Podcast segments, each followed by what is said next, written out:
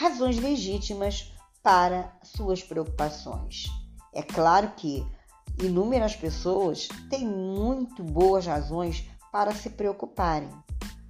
Vamos imaginar que hoje uma pessoa está inaugurando uma loja e você entra nela, que só tem uma pessoa vendendo e uma comprando. E eles estão cheios de funcionários. Essa é uma preocupação legítima. Imagine uma mãe, um filho, um marido doente. Isso é uma preocupação legítima.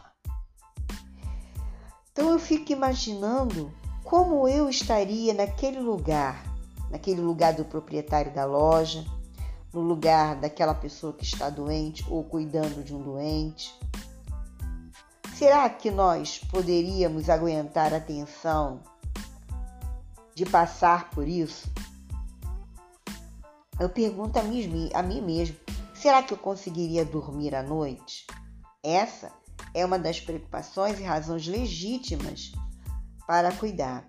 Eu admiro muito, que eu também já passei por isso, é como muitas mulheres suportam as grandes preocupações que têm de enfrentar, como por exemplo, quando um filho adoece gravemente ou o marido, o irmão, o filho se entrega ao alcoolismo, às drogas lícitas e ilícitas. Eu trabalho com isso e sei a problemática que é da família que cuida de um dependente químico, de um adicto, e como ela também adoece muito mais. Ela se torna uma codependente do outro.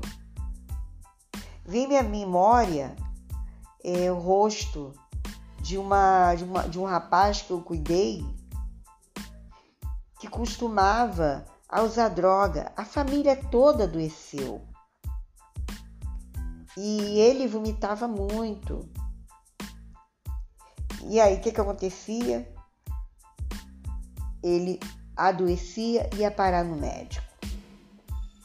Então, é muito difícil você lidar com razões legítimas da inquietação, porque ela causa uma preocupação.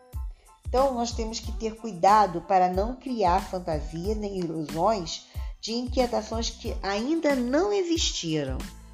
Às vezes, as coisas acontecem e ela é cruel.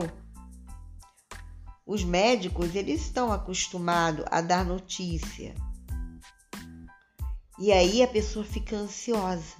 O que eu vou dizer para essa pessoa que está ansiosa e inquieta com uma revelação bombástica de uma doença ou uma perda ou um luto?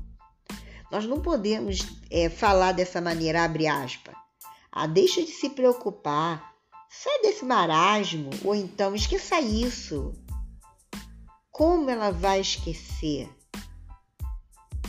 Como você ficaria no lugar dessa pessoa? Isso sim é uma preocupação e inquietação legítima e tira a paz dos nossos nervos. Então, o que você deve fazer? Cuidar, fazer uma caminhada. Se você vive numa pressão que não existe e legítima, saia dessa, procure um terapeuta, porque você vai adoecer e vai afetar todos que estão ao seu redor, até as crianças também terão uma inquietude.